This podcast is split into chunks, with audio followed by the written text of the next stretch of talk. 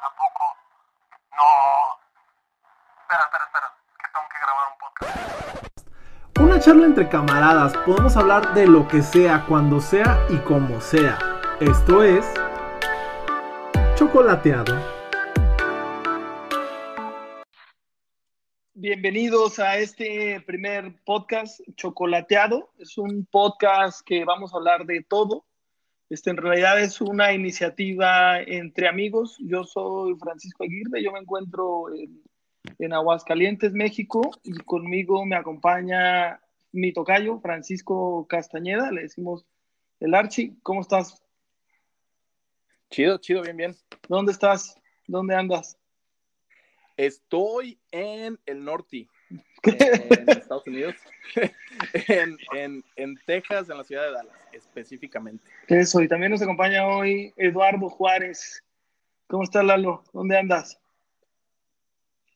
¿Qué onda, banda? Estoy en Australia, en Australia Occidental, um, en un, una zona rural que se llama Ravensthorpe. Aquí tengo una, un terreno y acá vivo. Eso. Pues de hecho, eso es parte de lo importante. Nosotros somos amigos desde la infancia y en realidad por cosas del destino nos llevaron a vivir en diferentes lugares y esta, digamos, esta pandemia pues nos ha conectado de alguna u otra forma y se nos ocurrió poder contar un poco de nuestras ideas, de nuestras historias, para quien lo quiera escuchar, quien quiera acompañar su momento de ocio escuchando a tres desconocidos decir una sarta de cosas, este es tu lugar. Eh, para empezar, digamos, este primer podcast se nos ha ocurrido pensar un poquito sobre la pandemia y, y, y, y iniciaría con una, con una pregunta para ustedes. ¿Cómo la han pasado en esta pandemia? ¿Qué han visto? ¿Qué cosas han cambiado en su vida? ¿Qué les desprende? Archie, pues eh, a mí, es, fíjate, estuvo medio raro. La verdad es que no, eh, no me afectó tanto porque eh, yo me encontraba en un proceso eh, profesional donde está haciendo, estoy haciendo un doctorado y, y me, me, agarró en medio del doctorado. Entonces, en cuestión de, de, trabajo y de todo ese rollo, no me afectó mucho porque transicionamos a clases en línea, de presenciales en línea muy fácilmente. En el trabajo, en, en, en, el hospital, sí, sí fue un poquito distinto porque pues, sí hubo mucho, muchos protocolos diferentes y, y, pues todo, obviamente todas las cosas que involucra la pandemia, ¿no? Pero en sí, personalmente, eh, lo que más me ha afectado es el, el, contacto social que no, que no se tiene como, como antes y, y sí me, sí lo siento. o sea, esta soledad sí te está pegando así, esta soledad, digamos, física, ¿no? Porque pues la virtual y estas cosas, o sea, sí sientes que, que el contacto humano es imprescindible para ti y para lo que haces. Sí, además de que, bueno, ya abriéndome un poquito más, algo, eh, algo que me afectó demasiado en ese sentido fue que también vengo saliendo de un, de un proceso de divorcio, entonces el, el, pasar por ese, ese proceso y, y encerrarte y, y, no tener contacto, sí, como que sí te, sí te hunde un poquito más, ¿eh? O sea, sí, sí. bueno, al menos sí lo sentí muy cañón. Sí. Algún día haremos un podcast sobre las relaciones y el divorcio y demás, esas cosas, y hasta, hasta el matrimonio y la sobrevaloración. Pero es extraño, no sé, Lalo, tú cómo lo vivas. Tú en realidad ahorita te decías, tú vives en una zona aislado, tú básicamente has hecho una vida pues corrígeme si no como llena de, de, algo de, soledad, en compañía nada más de tu núcleo familiar, que son este, lo, los más cercanos a ti. ¿Tú cómo has sentido esta pandemia? ¿A ti te ha cambiado algo, digamos, con esta, con este lejanía que probablemente tengas en tu vida? ¿O cómo, cómo lo has visto tú? ¿Cómo lo has experimentado? Sí, pues en lo, en lo social, como, como decías tú, no me, no me afectó mucho porque sí vivo, estoy acostumbrado a vivir un poco aislado. Um, sí veo gente y estaba trabajando cuando eso, cuando todo comenzó. Seguí trabajando hasta hace como un mes, quizás un poco más, no sé. Um, entonces sí veía, pero veo a la gente de aquí, de, de la zona, del área, que son pues los de siempre. Tengo un vecino que vive aquí como un kilómetro. em, pues seguido vamos al pueblo em, y ahí ves a la gente. O sea, a ver, güey, para kilómetros de dimensionar, tu vecino más cercano vive un kilómetro, güey. Sí, más o menos. O sea, pero sí ves gente, güey. Canguro. Pues, Ok, ok. pues, no, pues sí veo gente, pues digamos, como te decía, estaba trabajando, entonces todos los días, y trabajaba con este, con este vecino, poniendo cercas. Entonces todos los días iba a su casa y de ahí nos íbamos a trabajar. Trabajamos en una, eh, en una granja muy, muy grande, extensa. Es una corporación y pues hemos, en un año pusimos como unos 200 kilómetros de, de, de, De, de de cercado. valles, ajá. Sí, en, nada más en esa granja, ¿sabes? Pero entonces no te afectó Entonces- mucho la pandemia, digamos, en esto de que estábamos discutiendo sobre la soledad, porque yo coincido un poco con Archie. O sea, sí, sí te empieza a dar como esta ansiedad el estar a cuatro paredes o el, o el, trata- o el sentirte que atrapado, pues, o no libre. Tú no lo has sentido así, digamos, por esta dinámica que tienes en tu vida. El- el- la, ¿La pandemia hubiera sido diferente sin el internet para ti, Lalo, o también sería exactamente igual?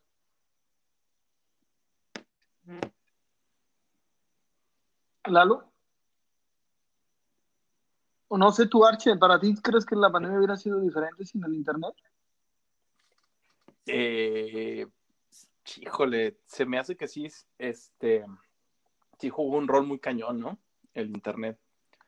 Este, de hecho, de hecho, se cargó muchísimo. Bueno, el, el, eh, en, en todos los eh, sentidos, en todos los ámbitos, el, el tech industry se, fue lo que básicamente está salvando a todas las demás corporaciones, porque se cargó muchísimo el, el uso de, de las redes sociales y, y de todas las demás plataformas como Amazon y to- todas las cosas que la gente ordena este, en línea, todo el online shopping, todo el, el cotorreo de las redes sociales, Facebook, Instagram, se cargó muchísimo.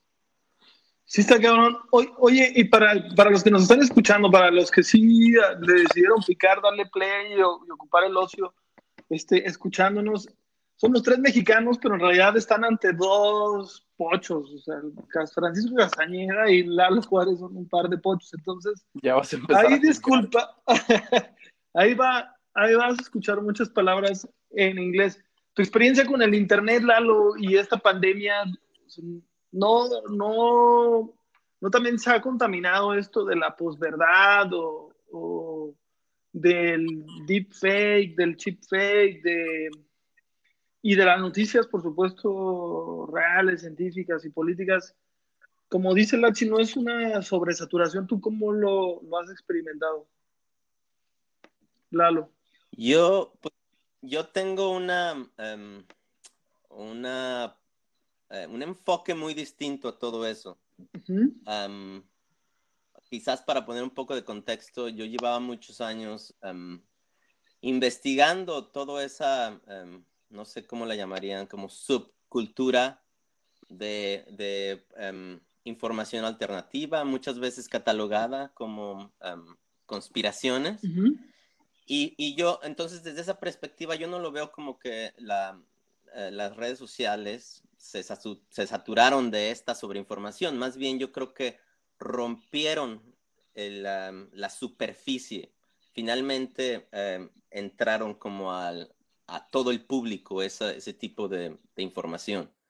Y obviamente eh, hubo un choque cultural donde eh, la gente que no está acostumbrada a escuchar cosas que em, confronten el, em, o cuestionen el, em, la- las fuentes oficiales Ujú. o las creencias oficiales o la información oficial, El mainstream. eh, pues, pues, sí, sí, sí, pues hubo un choque cultural. Entonces yo creo que no se contaminó, sino que ahora estamos lidiando con, con dos realidades que estaban ahí, siempre han estado pres- presentes, pero, pero que ahora eh, eh, eh, iban como paralelas antes y ahora están em, sobrepuestas, pues entrelazadas, por decirlo así.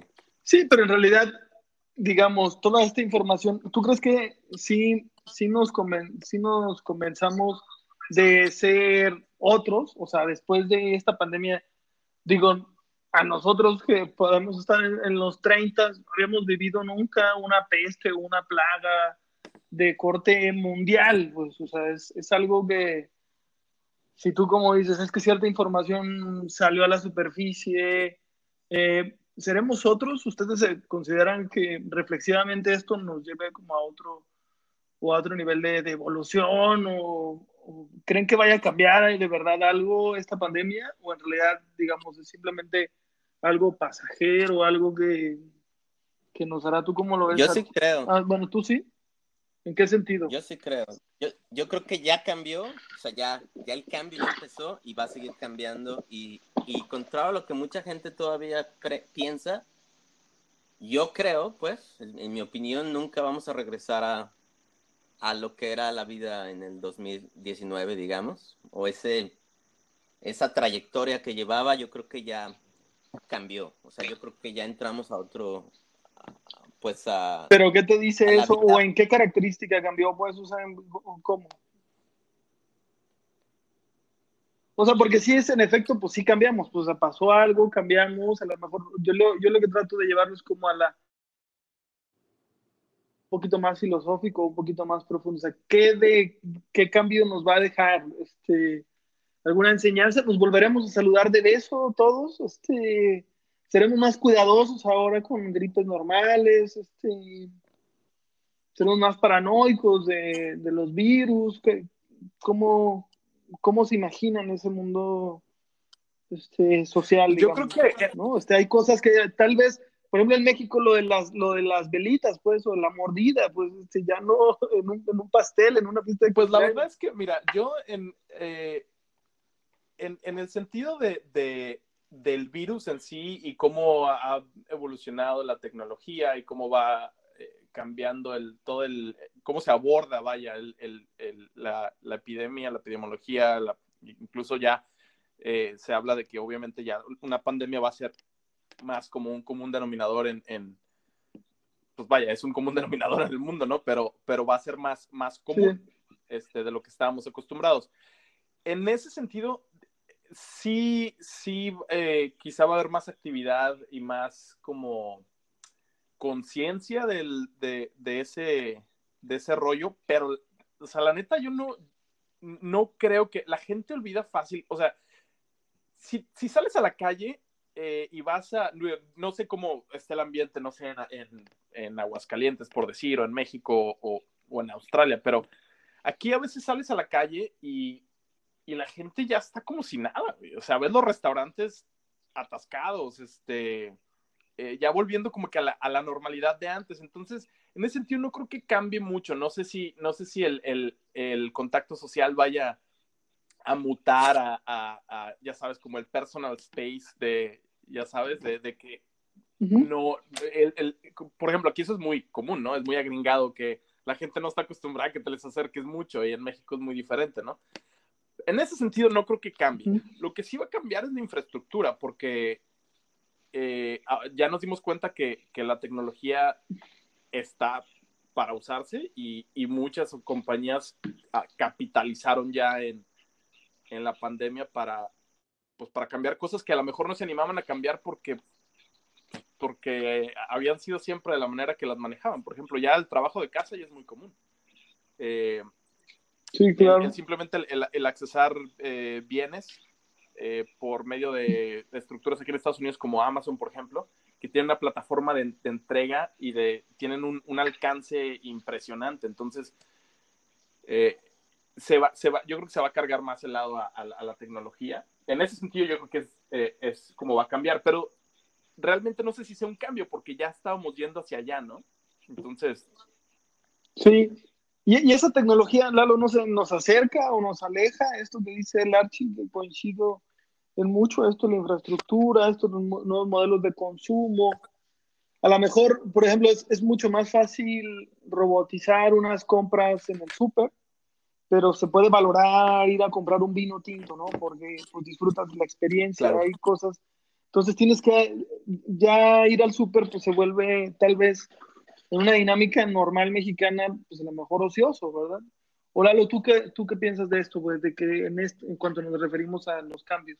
Pues ve, yo creo que, um, o sea, sí, sí, no podemos negar que ya estábamos un poco en eso, pero a la gente se le olvida, yo creo que algo, para mí, lo más importante de la pandemia, que fue no el virus, definitivamente, sino um, la destrucción de las economías a nivel mundial. Entonces, para mí el hecho de pensar de que la cosa no va a cambiar me parece ingenuo, porque todas las, o sea, la economía mundial... Bueno, hagamos, hagamos, hagamos un matiz de tu comentario, hagamos un matiz de tu comentario, porque dice, pues hay, hay gente que, que, que perdió a alguien por el virus, pues, o sea, maticemos un poquito eso, porque esa gente pues va a decir, oye, la economía me queda secundario si tuviera a mi ser querido conmigo en este momento, pues, o sea, maticemos. Bueno, sí. Ese comentario, sí. A, a, a, lo que me refiero, sí, sí.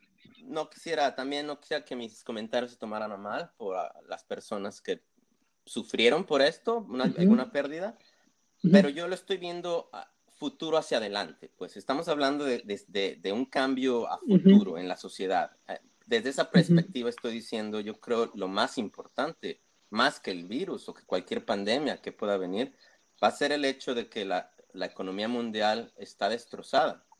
Ya estaba mal, pero ahora está mucho más hundido.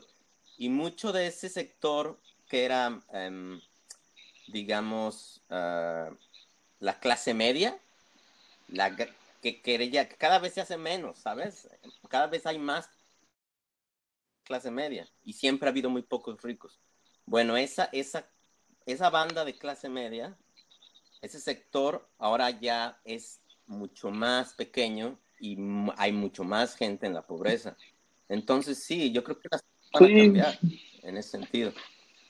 Sí, que, que, que eso también ya, digamos, se venía potenciando. Yo entraría como a una última, tal vez, reflexión de este tema que nos planteamos, este tema serio, para luego al final, a lo mejor hacer de este podcast o de este espacio también con una sección que ahorita la, ya, la, ya la comentaremos, pero la última tal vez inquietud sería que podamos tener el rol de los líderes, el rol de las tomadores de decisiones. Decías, Archie, hace rato, es que la gente actúa ya, ya con cierta normalidad afuera, en México, acá en Aguascalientes también pasa a veces eso, pero yo lo que siento es una, una expectativa de si el líder, el que aparece en televisión tres veces al día, o más, no, no toma cautela, no hace, no toma las profesiones necesarias, no tiene las políticas o los programas suficientes, pues entonces yo, quien, yo receptor de ese mensaje o de ese símbolo, pues no tengo ningún incentivo para cambiar. En, en, en, en, en cuanto a los líderes, ¿tú les reprocharías algo? ¿Tienes algo que, que, que reflexionar sobre los tomadores de decisiones? ¿De, de preguntas a quién? Ah, a ti, este.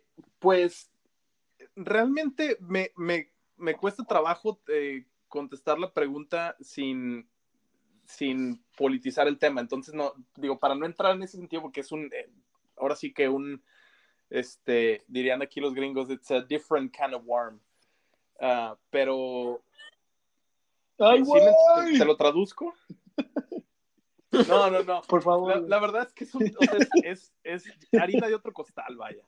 Este, pero sí, obviamente, digo, parte de un liderazgo, eh, al menos el liderazgo convencional que estamos acostumbrados es, ya sabes, el, ejemplo, ¿no? Y, y, y, más cuando tienes cierto tipo de, de, de credibilidad y de, y de que la gente te sigue y, pues actúa y pones el ejemplo y, y obviamente la, funciona como, como normalmente estamos acostumbrados. La verdad es que yo creo que fue más allá de eso, o sea, más allá de que los líderes tomaran ciertas decisiones o no, o que se protejaran o no, o que mandaran el mensaje equivocado, que ahora, ahora ya está muy, muy, muy, muy polarizado todo ese rollo. Yo creo que cayó más en el, en el hartazgo de, de, del encierro, de la cuarentena, de, que la gente, pues ahora sí ya dijo, sabes que me vale madre. Eh, porque sí, sí, sí hubo una etapa donde, donde la gente tomó conciencia y dijo, ah, cabrón, o sea, ¿qué está pasando? Nos va a pegar durísimo. Y como que sí fue esa etapa de quizá tres semanas, un mes, donde la gente aguantó vara y todo el mundo se escondió y, y después ya fue como que, ok, ya me vale mal. ¿Sabes cómo? Sí, sí, te cacho, sí te cacho.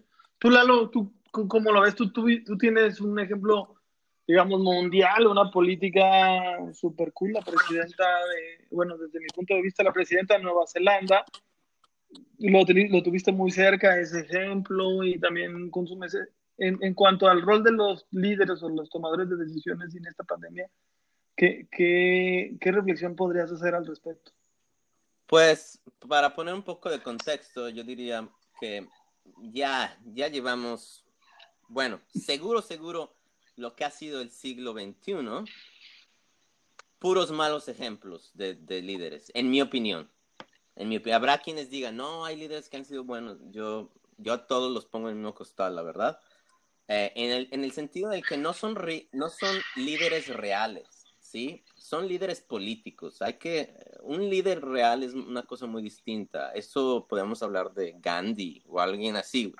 Pero la gente que, los líderes que vemos hoy aquí en, esto, en nuestro siglo XXI, para mí no son líderes, para empezar. Ahora, em, en términos, como decía Castañeda también, yo creo que la gente reaccionó bien, güey. Yo creo que la humanidad sacó lo humano al principio.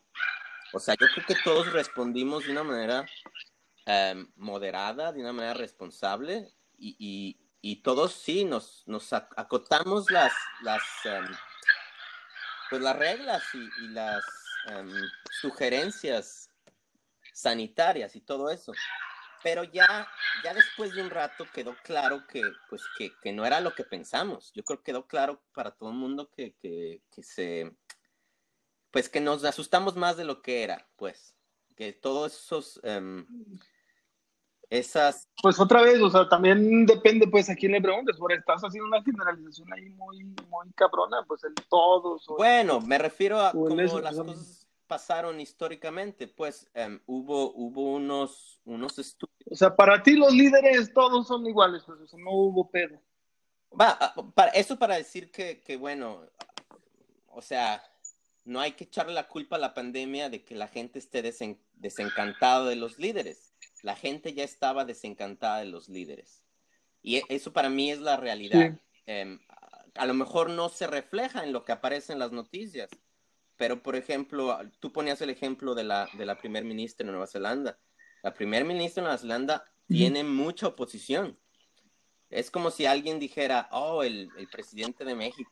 Sí, en todos, en todos lados hay oposición, o Sí, sea, no sí. hay más que solo en las dictaduras Sí, sí, sí. y entre comillas pareciera que no hay A oposición. lo que iba es que, a lo que iba es que es como si alguien dijera que en México el presidente no tiene oposición. O sea, aunque sea muy popular, sí la hay. Y sí tiene mucha crítica y sí tiene mucha cola que lo pisa. Lo mismo es en Nueva Zelanda, pues, pero eso a lo mejor no se refleja internacionalmente. Necesitas estar cercano. Entonces, Sí, Mira. perdón, perdón lo que se escucha, ¿eh? pero en realidad es la perrita de mi hija que está, que está llorando. Este, continúa Lalo, perdón. Sí, a lo que decía es que, mira, hubo unos, em, en, en, esta- en, en Inglaterra, eh, Ferguson hizo unos, unos modelos con una computadora en la que dijo que, que, pues que millones de gente se iba a morir, en, que, en todos lados. Y eso fue el principal susto, güey. Fue lo que nos puso a todos en cuarentena. Y, y, y, la realidad fue muy distinta. No, pues es muy difícil, es muy difícil asegurar eso, pues, pero en realidad una reflexión si quieres para cerrar sobre los líderes, pues, o sea, en términos como generales, ¿qué le aportarías al debate mundial sobre los líderes?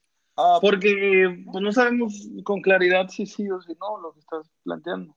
Bueno, habría que checar la historia, ¿no? O sea, checar las noticias, pero sí, mira, en cuanto a los, en cuanto a los líderes, yo creo que básicamente es lo, pues la misma gata pero revolcada, es lo mismo de siempre, o sea, los líderes dejaron Bueno. mucho que esperar, dejaron mucho que desear, perdón.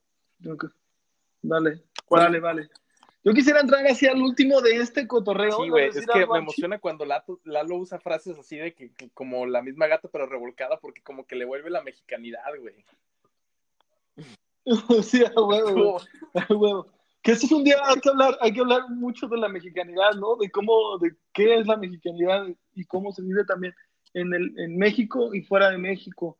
quisiera llegar a como al, al final de este cotorreo, de esta chocolateada, con una sección que justo la, la- inicialmente la vamos a bautizar así, como chocolateadas.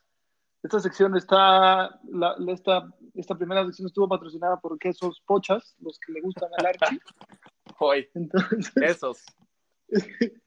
este, y en esta sección, este, lo que les voy a pedir es que le recomienden algo a quien nos esté escuchando, ¿no? Algo, alguna, alguna cuenta de Instagram, un libro, una película, algún canal de YouTube, alguna serie, algo que ustedes estén disfrutando y viendo y que pueda servir relacionado con, con esto de, de las pandemias y los tomadores de decisiones. Yo empezaría por recomendarle a, a quien nos escucha la raza la miniserie esta de Chernobyl, de HBO, porque en realidad hace reflexiones de cómo, de cómo una cosa que pareciera accidente o que en realidad lo fue, eh, se, se vuelve una catástrofe, digamos, por una serie de, de- de malas decisiones y de malos líderes, ¿no? Entonces esa es mi chocolateada de, de hoy, que vean esa serie, la neta, es una miniserie, y la neta es una cosa espectacular, aparte histórica. No sé, Lalo, ¿tú qué recomendarías a la raza que nos esté escuchando? Yo, ahí esto se va, eh, yo le recomendaría a la gente una, un documental. Un documental es un poquito largo. eh, es como, son como tres horas y media. Lo- No mames, güey, motívalos, güey. bueno, quiero, quiero que sepan en qué se están metiendo, pero me parece es algo muy interesante. A ver, y, y que creo que da una, una perspectiva o una, un enfoque muy distinto a lo que estamos viviendo hoy.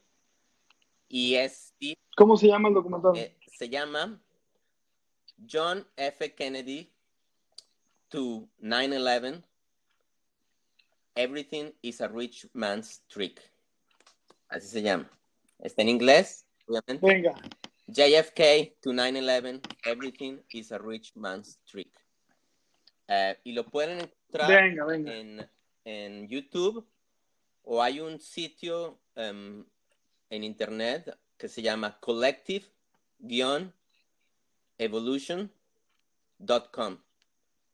Lo pueden encontrar ahí, lo pueden encontrar en varios, en, eh, pueden encontrar más cosas ahí también, pero yo se lo recomendaría. em, habla más que nada más eh, Kennedy y el 9-11, habla de muchas cosas, habla de la Primera Guerra Mundial, la Segunda Guerra Mundial, eh, eh, de muchas cosas. Está, es muy interesante, se lo recomendaría.